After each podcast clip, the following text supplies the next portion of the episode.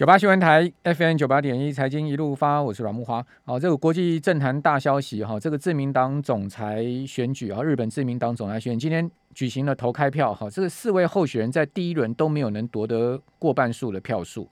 好，这个得票数呢，由前两名的岸田文雄跟行政改革大臣河野太郎进行第二轮的决赛。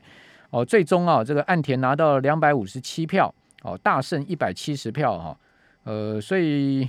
岸田呢会当上日本自民党第二十七任的总裁哈，那同时呢十月四号哦，这个日本临时国会啊首相指名的时候会成为新首相哦，成为日本第一百任的首相啊，第一百任的首相。那大家会关注说，哎，这个岸田呢，他对中国大陆的政策是如何？对中政策啊，事实上他在先前就讲说，他上任之后哈，他如果上任之后，他的首要任务就是要对付中国。啊，这个看起来也是一个强硬派了哈，这个对中不客气的一位这个即将就任的新首相哈，那中日之间的关系到底会如何？台日之间的关系都会如何？啊，这个后面可能还有很多的这个观察的空间了哈。好，那今天台股期货重挫了三百四十七点哈，这个跌点啊，呃，略微大于大盘。好，这个跌幅刚好两趴，好，这个也是比大盘多了百分之零点一的一个，呃，一零点一个百分点的跌点了哈。哦，大盘跌一点九趴，好，那今天很多半导体股票都大跌哈，同时呢，呃，大立光真的也是跌到这个不行了哈。大大立光居然说，呃，已经有已经有这个投资机构哈，保守看大立光看到一字头，这是真的还假的？哦，这个外资圈最悲观的预测已经看到要破两千的股价了哈。好，那这些重量级的股票引领的这个指数下跌啊，整个盘面上面弥漫着一股是低气压的气氛了哈。那这种低气压的气氛到底要到什么时候，以及台股后续的可能的方向？哦，我们今天借由这个选择权的结算、周全结算呢，来请教万宝投顾的秦小芳副总经理，秦副总你好，各位投资人大家好。好，请问怎么看？今天今天其实也不是只有热门股票跌哦，这个全指股今天其实也跌的蛮重的哦。比如第一大全指股台建跌两趴多嘛，第二大联发科跌了四趴多，哦，红海跌了一点四趴，相对比较抗跌一点。呃，台塑化跌，台塑化相对是涨二点三趴，已经算是全指股表现最好。富邦金跌一趴，中华电涨的百分之零点四五，联电跌了三点五趴，国泰金跌了一点七趴，南亚跌了两趴。哦，所以所以。你放眼看下去，全十大全指股几乎，呃，只有两档涨，其他都跌嘛？对，都是外资跟自营商卖的。嗯，不过我先跟各位投资人讲啊，其实现在我反而觉得，嗯，期货包括台积电都比股票好做。为什么？你有没有发觉现在股票都是一日行情，轮动非常的快，你很难抓到它的轮动的速度。所以可能投资人今天买进去啊，明天就没有什么高价可以卖，然后第三天就帮掉下来了。可是期货因为它有夜盘，好，所以呢，你可以在夜盘里面看到欧股跟美股的变化之后再采取动作。比如说今天的凌晨和现在我们所看到的夜盘，我为什么先跟各位讲这件事情呢？这个行情连跌三天之后，本周一二三其实是连跌三天哦。今天低档其实是电子期跟台子期一个补空的机会，因为它再度来到中秋变盘上个礼拜三的那个低点上，所以呢，如果你在本周一二甚至今天有去空电子期，你今天应该先做回补的动作，然后等反弹之后再做空方的一个避险交易。我先跟各位讲这件事情。那我知道很多人或者木华会说，那是你会做期货啊，其他人看的期货指数就怕，对不对？但是我想我以下三点提供给各位投资人做做参考。其实现在期货我也做的非常短，我都是当冲隔日冲，而且呢，我也只针对台指期跟电子期做交易，因为呢，这个市场主要它是一个没有灵魂的市场。第一个，外资自营商，它都是看美国市场的表现。比如说，我们先看一下，我现在跳讲第三件，第我今天带来补充的第三点，你看现在期货夜盘是反弹的，有没有？而且反弹的幅度还不算小。它因为美国盘现在涨啊，对，这就是没有灵魂的市场，也就是台股基本上，因为它是外资在控制期货指数。可你仔细看，今天外资现货杀非常的多，哎，杀了三四百亿，包括自营商也杀了一百亿，等于杀了四百亿下来。可期货市场它有没有大部空单？没有哦，其实它还是维持在这个地方。也就是说，真正会做的人，这个地方我们只看两件事情，也就是我们以三天做一个 term。然后如果我们突然发现像呃九月九点三十三分中秋节前两天那种仙人指物，行情走的无波无浪，就突然四五千口杀了一百点下来，我们就会跟着这个仙人的方向去走。好，那么而且我们最重要的是期货夜盘的变化，所以我们在这个时候连线是非常的好。期货的夜盘啊，和欧股、美股它都是反弹，它是基本上是反一这而且期货夜盘非常的准确。像前两天的行情还在高档，呃一七三零零的时候，其实期货夜盘就每天都跌个六七六七点。你看这两天，尤其今天不就杀下来了吗？好，所以我建议各位你一定要听清楚，如果你个股轮动掌握的非常的好，就像很多吹牛的投顾老师。我不相信每一个人有那么多很厉害的人，每天都可以涨到个股的轮动。我不相信，我觉得那是吹牛的成分巨大。但是呢，其实你如果按照三天三百点，你也不要抓到五百点。你有没有注意到最近都是三天五百点的一个来回，多多空空而已。所以明天一定反弹。各位今天先不要太悲观，虽然气氛非常的低迷。刚才木华所提到的，明天一定反弹，因为你看看道琼现在涨多少，大盘现在涨两百点呢，那是大概涨一百四十八点呢。所以它是跟昨天的一个反向，所以你也不用担心什么美国的债信啊或什么，等会跟各位解释今天行情为什么如此好。所以外资自营商是一个落后的指标，你如果现在手上还有股票。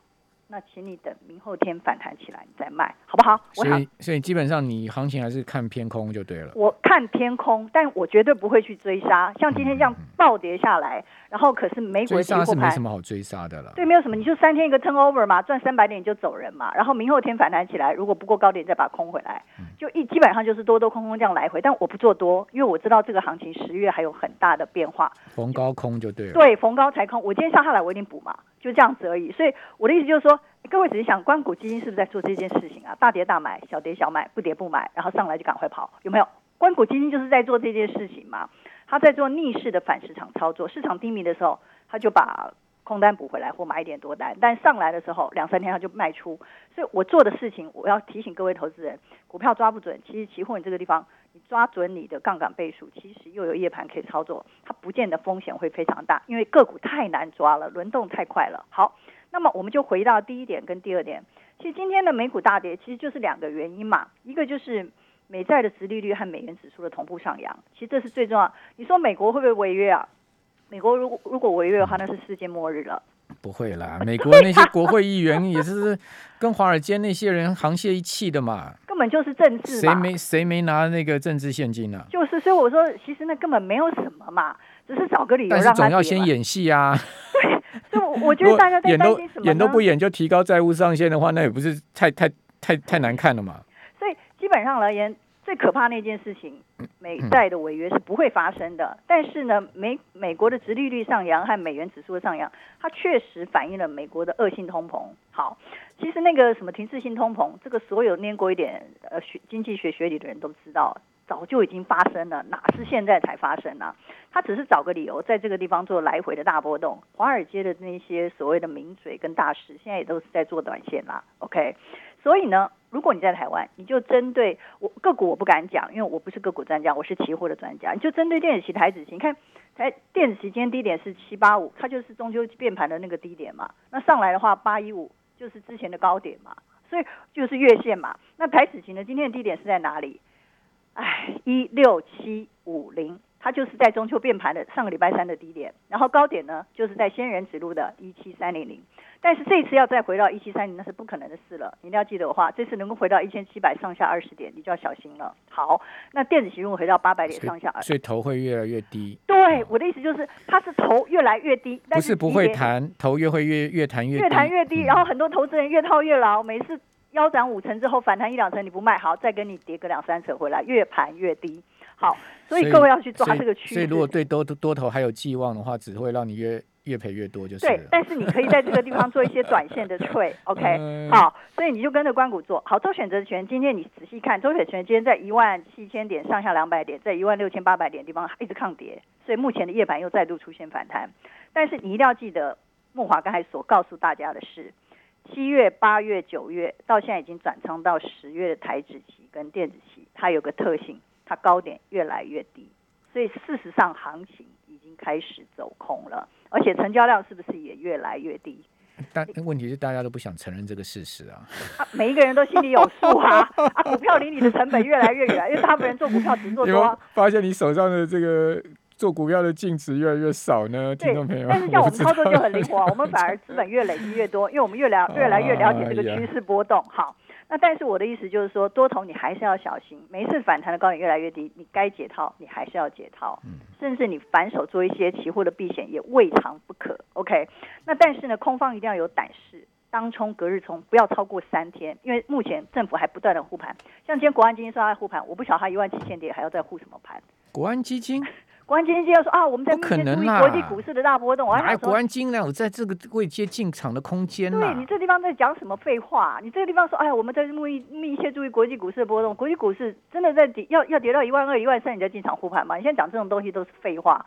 所以我的意思就是，国安基金不可能在这方进场护盘。各位投资人，你要自求多福。它是七月、八月、九月、十月，它越来越往下盘。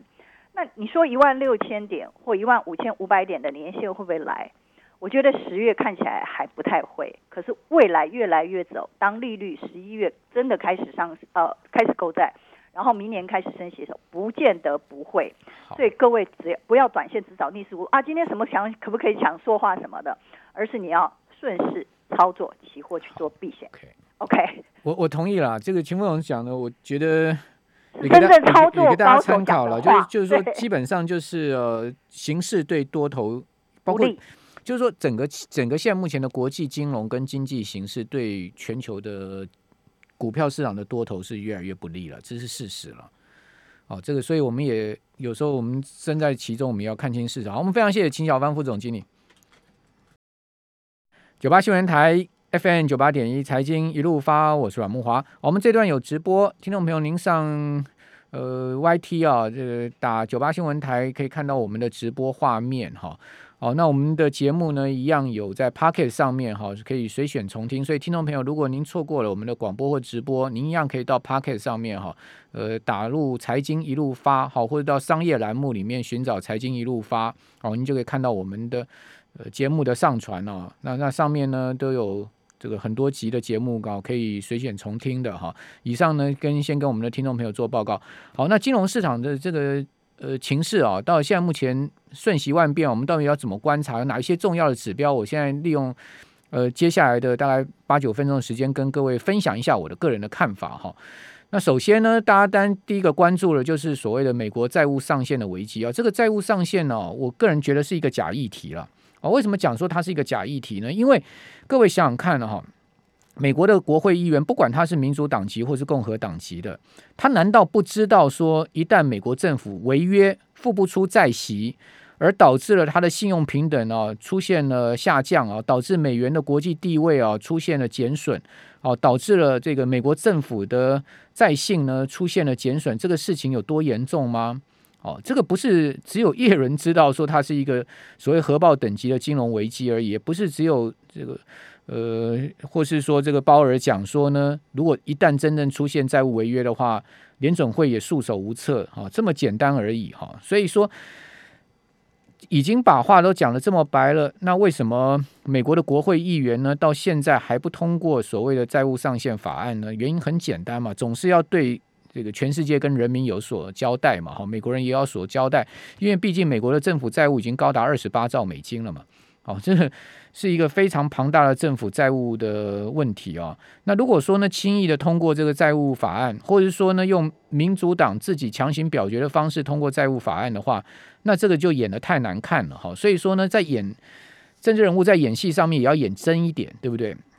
那当然，华尔街在这个地方也要配合演出一下，好，就是先给你叠一下，让大家知道说这个事情的严重性啊。如果说真的呃没通过这个债务上限法案的话，那个后面的市场的暴跌啊。呃，将随之而来。那当然也，大家也都知道，华尔街这些投资机构有哪个机构希望说市场无序下跌，而导致了这个投资的投资人跟他们的自己的资产重大的亏损呢？哦，所以说我刚刚讲说假议题的主要原因在这个地方，但演要演逼真一点哈。所以你可以看到昨天呃晚上呢，这个呃国会的直播啊，哇，这个炮声隆隆啊，好，这个美国的国会议员不管民民主党、共和党，真的。呃，对于这个叶伦跟鲍尔是不假辞色了哈。我看到呃，大概只有一个国会议员说呢，他还蛮支持鲍尔续任的，其他大概都没有什么好脸色，好，而且这个骂的也都很凶了哈，呃，也指责这个鲍尔说呢，呃，你这个放宽对银行的监管，你忽视了这个 p o worker role，哦，这些呢都直指了一些问题的核心啊。同时，美国联准会里面的高官炒股哈，已经有两个人辞职了，这些事情也都被搬上台面了哈。好，那。演既然是演到这个地步了，好，那个八月十十月十八号之前呢，呃，恐怕法案通过也是必然的，好，化解一场即将来的风暴跟危机也是必然的，这个是短线上面大家关注的，但我个人其实更关注是中长线经济发展的问题。那各位有发现哦，为什么包括美股、包括台股啊，这个呃整个大盘的形势都越走越低了呢？虽然说。我们也没有看到非常剧烈而且持续的崩跌了哈，这个也是事实。但是你也发现，哎，确实它也没有办法再创新高了。比如说，你讲道琼指数也好，或是标普五百指数也好，或是说台股加权股价指数也好，你看到多久没有创新高了？这好像已经有一点哦，跟过去呃不呃每隔呃一段时间就创新高，每隔一段时间就创新高的走势出现截然不同的情况。那金融市场其实很简单嘛，就是说。它上升的趋势，它一定会伴随的这个这个呃头部的持续高点，或者说相对这个头部的持续的突破，哦，创下新高，哦，那每一次拉回呢，它相对都会有更强大的再上再一次上升的动力，这种就是一个所谓上升趋势。那下跌趋势当然就是正好相反，它每一次下跌的动能会更强，哦，但是它每一次的反弹的动能会更弱，所以你会发现，哎，这似乎就高点就是没有办法再持续突破。好，那但是低点会越来越低，好，这个就变成是一个下降趋势。像感觉起来哈，这个以台股来讲，似乎有这样一点点这样味道，好，但是当然我们还要再持续观察了。以目前看起来，似乎有这样一点点味道。毕竟今天以家人指数来讲，它还是一个呃相对创低的走势。那为什么会是这样子？我觉得它可能跟更大的格局，就是中长线的经济发展结构啊，这个或是说金融市场整体的环境结构面上有关系。那讲到经济呢，当然。明年的经济形势肯定不会有今年的 GDP 增长这么好嘛，对不对？以台台湾来讲的话，我们呃今年 GDP 有五帕六帕的增长，明年还能五帕六帕的增长吗？恐怕不容易，对不对？以美国来讲，今年联总会即将下调了 GDP 增长率，它都还有接近六帕的增长，那明年联总会的目标 GDP 增长是不到四帕的嘛？哦，这个当然也还是只是一个目标值而已，所以不管美国也好，或甚或这个台湾也好，就是说 GDP 的增长幅度绝对不会有今年这么大了，好，这么强力的一个增长。另外，在金融面上面，你可以看到，就是说资金的退潮，好，就是说呃联准会也好啦，好，或者全世界各国央行也好，再放水能再放多少？好，所以看起来呃通货膨胀、物价高涨的这个尾大不掉的情况之下呢，你要再放水的空间也变得很小。哦，即使你不回收了哈，即使你这个能拖多久算多久的这个回收的这个呃这个这个就回收的速度哦，但是你终究你还是得面对物价上涨的事实嘛。哦，那美国现在目目前物价这个高涨哈，它不只是呃整个原物料价格的问题，它也有很严重的供应链的问题。哦，各方面的问题所堆积出来的这个物价的上涨，而这个上涨看起来是一个结构性上涨。它并不是一个短期的现象。那联总会先前不断的安抚市场说呢，这只是一个短期的现象，到今年底呢，这个通胀的问题呢就会呃消弭了啊。呃，但是呢，我们看到最近似乎这个说法呢也开始渐渐哦有一点自自己在这个不攻自破的味道哈。包括昨天这个叶伦。也在国会里面讲说，他认为这个通膨 CPI 好消费者物价指数通膨大概还是要维持在四趴这样的一个水准哦。那四趴很明显就高出美国联准会的目标值非常多了嘛。